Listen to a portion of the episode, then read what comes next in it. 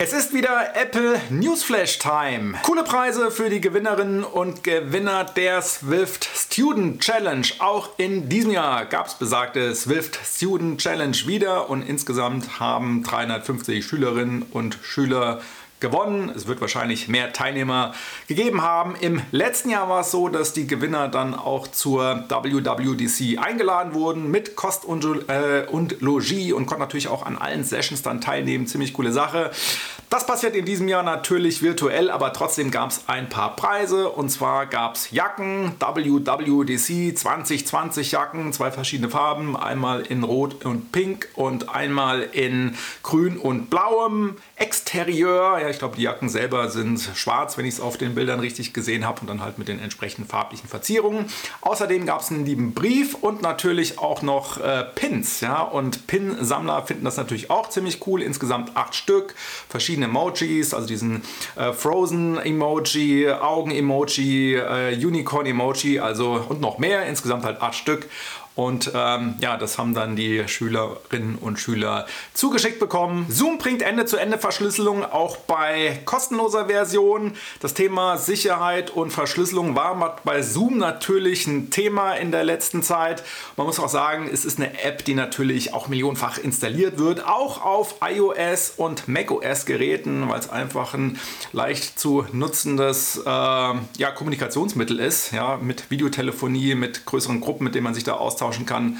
Also von daher ähm, ist es weit verbreitet. Ähm, hatten viel getan im Hintergrund, um natürlich auch das Backend zu stabilisieren und sind, wie gesagt, relativ einfach auch zu nutzen. Es gibt natürlich viele andere Plattformen, aber die sind wirklich sehr populär und ich glaube auch der Marktwert von Zoom ist in die Höhe geschossen in den letzten Monaten.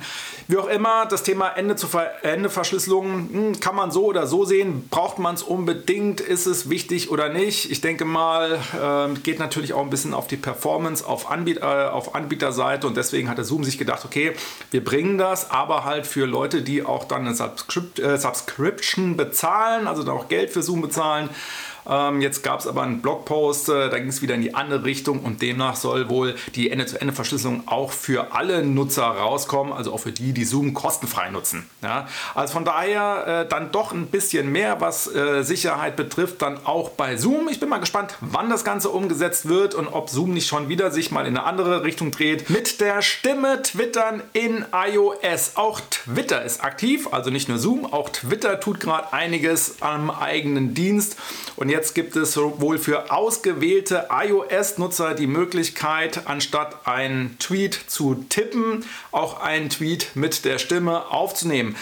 Äh, Twitter hat ja vor einiger Zeit die Zeichen auf 280 Zeichen erhöht. Man kann jetzt 140 Sekunden eine Sprachnachricht aufnehmen oder einen Text aufnehmen ähm, also quasi die Stimme twittern und das Ganze wird dann natürlich auch ganz von den Leuten abgerufen werden können. Also man sieht es dann im Twitter-Feed, okay, hier ist eine Tonaufnahme, draufklicken und anhören. Es gibt dann auch quasi ähm, im äh, Eingabefeld dann auch ein Icon für die Sprachaufnahme, also dort, wo man normalerweise dann auch Text eintippt oder äh, Fotos oder Videos auswählt. Dort kann man dann auch die Aufnahme äh, der Stimme über das Mikro dann starten. Wie gesagt, das Ganze jetzt äh, für ausgewählte Nutzer für iOS. Ich hatte jetzt nicht gelesen, ob das für andere Plattformen jetzt auch schon so ähm, äh, da ist zum Ausprobieren. Und äh, Twitter sagt halt, okay, sie wollen das Ganze noch ein bisschen menschlicher machen, äh, die Twitter-Nutzung, und sie wollen auch Missverständnisse vermeiden. Klar, wenn man so Text schreibt, ähm, nicht immer ist zum Beispiel dann äh, ironischer Smiley mit dabei oder so. Das kann zu Missverständnis führen.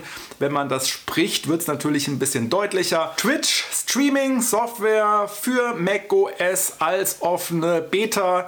Bleiben wir weiterhin beim Thema Software. Und zwar gab es ja im März diesen Jahres äh, schon ein macOS Client von Streamlabs OBS. Also OBS ist ja dieser kostenlose, diese kostenlose Streaming-Software. Streamlabs ist auch kostenlos, äh, bieten aber natürlich noch äh, ja, kostenpflichtige Services und noch einiges drumherum. Und die haben halt auch noch einen Mac-Client rausgebracht. Äh, OBS gibt es sowieso schon als Mac-Client. Und Twitch zieht jetzt nach mit dem äh, Twitch Studio. Twitch Studio ähm, könnt ihr jetzt quasi auch Twitch installieren auf macOS. Habt dann natürlich all diese Features.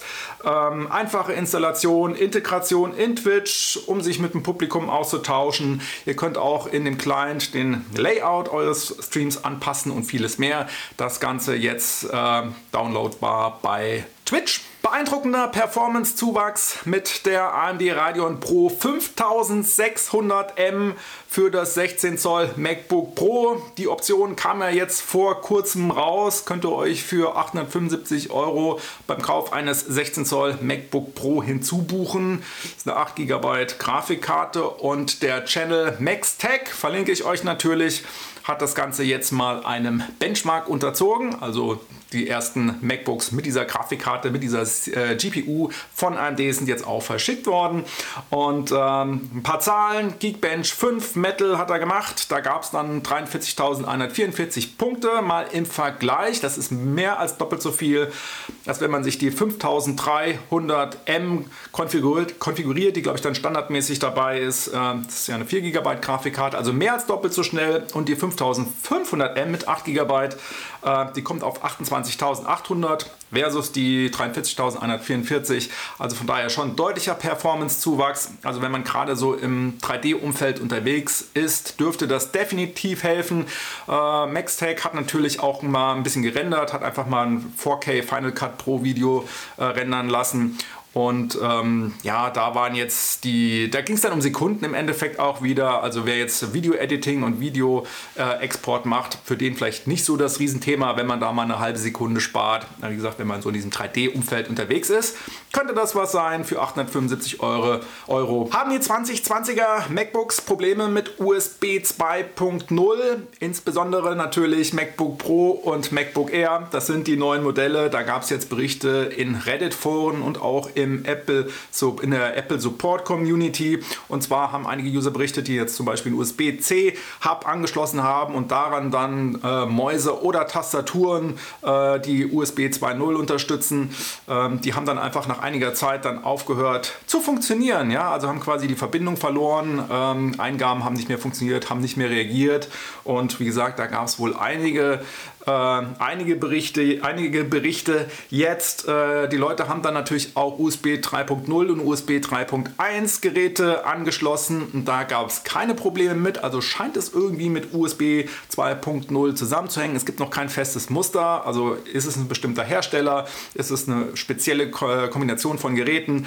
Mal sehen, ob Apple da was fixt. Vielleicht habt ihr auch irgendwas in der Richtung gemerkt. Schreibt es gerne in die Kommentare. Kommt die AirPower Ladematte doch noch? Der John John Poser hat jetzt mal wieder ein äh, Foto geleakt oder ein Foto gezeigt auf Twitter.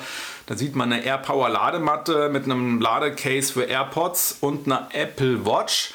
Und das soll beweisen, dass Apple wohl die Hitzeprobleme gelöst hat scheint wohl jetzt zu funktionieren. Die Frage ist natürlich, macht das jetzt überhaupt noch Sinn, so ein Ladegerät rauszubringen? Es gibt ja schon einiges am Markt und ähm, ja, das Ganze war ja sowieso so ein kleines PR-Desaster, äh, war ja schon 2017 angekündigt, ist bis heute nicht draußen.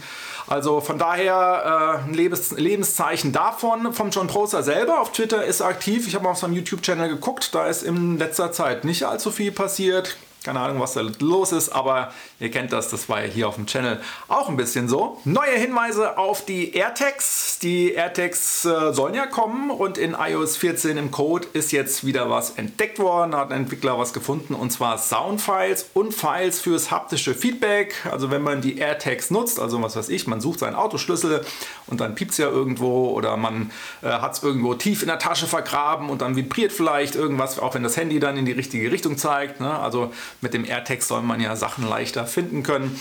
Und ähm, da hat jetzt, wie gesagt, der Entwickler entsprechende Soundfiles für die entsprechenden Geräusche und auch die Files, die dann das haptische Muster beschreiben, damit man weiß, okay, ähm, da wurde jetzt was gefunden, dann vibriert das iPhone vielleicht. Und wie gesagt, das wurde jetzt im iOS 14 Code gefunden. Also hm, mal sehen, was da kommt. Äh, schon lange ein Gerücht. Äh, es gab schon viele Hinweise darauf. Im echten Leben hat sie, glaube ich, noch keiner gesehen. Aber das ändert sich vielleicht jetzt auch auf der WWDC 2020 am Montag. Und das soll es heute gewesen sein. Ich freue mich aufs nächste Mal mit euch. Bis dahin.